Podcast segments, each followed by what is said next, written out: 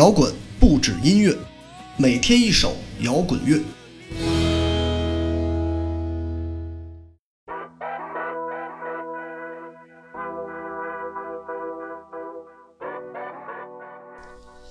嘿，我是常洛玉，因为最近工作异常忙碌的原因，很久不见。再次打开录音软件，已经进入了酷热的季节，疫情依然没有消停，整个世界依然处于莫名的狂热和啸叫之中。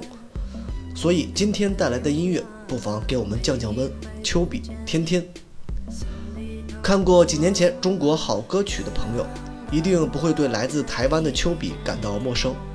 在那个主打独立音乐、原创音乐的舞台上，丘比展现出的自恋、迷茫与清高，使其在气质上明显有别于其他音乐人，即便他们多数都来自于独立音乐圈。这种特质没有因为随后逐渐小有名气而产生变化，反而一直延续到了今天。独立音乐人的风骨在丘比的身上非常明显。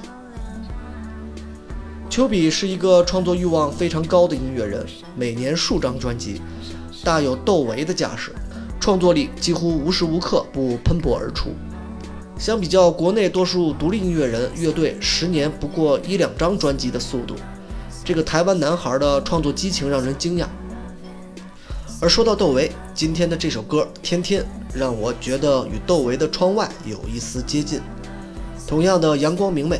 但窦唯更加开放地打开窗子，丘比却似乎只留出了一道缝，从这条窗缝里看着阳光不断地上升、下降与盘旋。丘比的音乐不是摇滚乐，狭窄的几乎只有迷幻电子，但个人及音乐中透出的独立性，要远超一大批摇滚音乐人。摇滚是一个标签，S.H.E 的 Superstar 曾经贴过，周杰伦贴过。但我们知道，摇滚乐并不是只有激烈的节奏与凌厉的皮夹克。从根基上来说，摇滚乐是一种无意义的音乐类型；但从文化角度上来看，它是一种生活状态与精神状态的折射。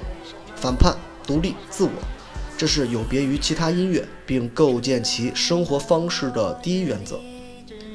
在独立音乐似乎越来越开始热起来的今天，如丘比这样的音乐人。